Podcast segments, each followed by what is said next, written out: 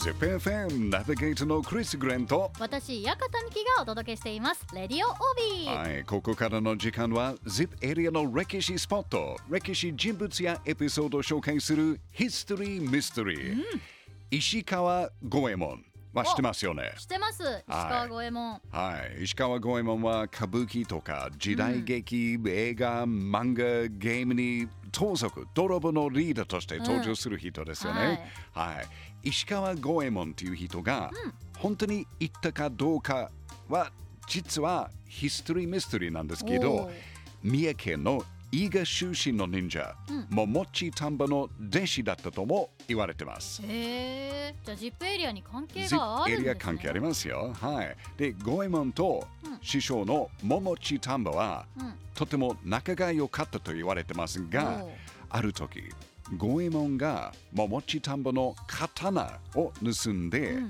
それがバレちゃった。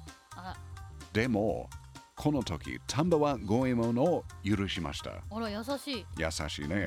ただその後、五右衛門はね、刀よりもっと大切なものを丹波から盗みました。ミキちゃん、その大切なものとは一体何だと思いますか？へえ、刀よりも大事なもの。でも大事なものって一番こう最上級やっぱ命かなと思います。命誰かの何かの命おー、惜しい。惜しい。惜しい。実はね、桃地丹波の奥さんです。奥さん？奥さん。奥さんがと一緒に浮気して、え？その奥さんが妊娠しました。えっていうかなりショッキングな話ですよね。師匠これは許せないじゃないですか。さん。すがにこれはもうプンプンですよ。うん。ダメですよ。はい。ダメダメ。ただ実はね、それだけじゃなくて、うん。桃地丹波の彼女、側室を井戸に投げてお。殺してしまいました。なんでそんなことしたんですか。ねえ。ダメですって。まあ、その後、伊賀から逃亡した五右衛門はね、うん。忍者のスキルを利用してん。盗賊になったって言われてます。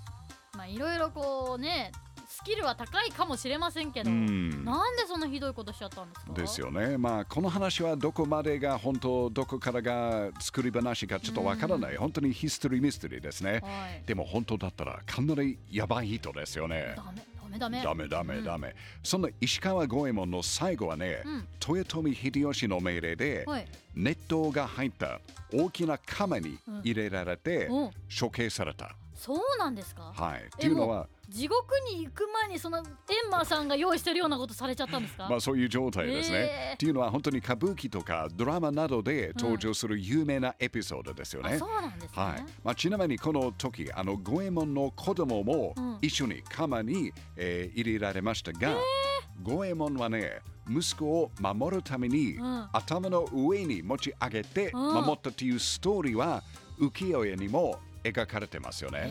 えー、そうなんですね。でもある説としては頭の上じゃなくて足の下に置いて、自分の命をもうちょっと守ることができるようになったって言われますね。それもきっと謎なエピソードかもしれませんがどちらかというとやっぱ頭の上に置いてたっていうのの話が、が一番綺麗ですよね。ね。でこの話からあの下から火を焚いて、うん。大きな釜を温める風呂のことを、うん。五右衛門風呂と呼ぶようになりました。そこから来てるんですね。そこからです。で、うん。この五右衛門が処刑されたと言われる釜は、はい。なんとなんと？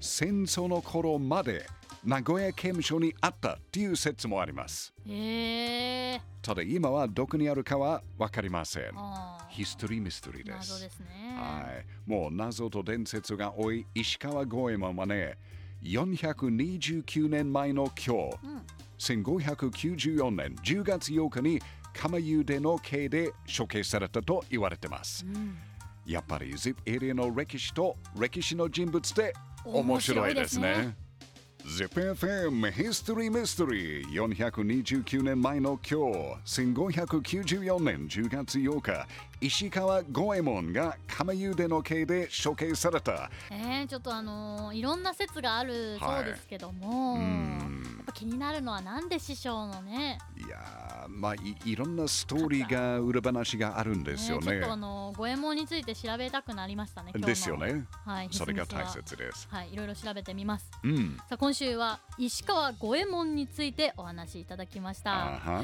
ヒストリーミステリーの放送は ZIPFM ポッドキャストでも配信しています、Mhm. ZIPFM ウェブサイトから ZIPFM ポッドキャストのバナーをクリックしてぜひ聞いてくださいね。History Mystery 来週もお楽しみに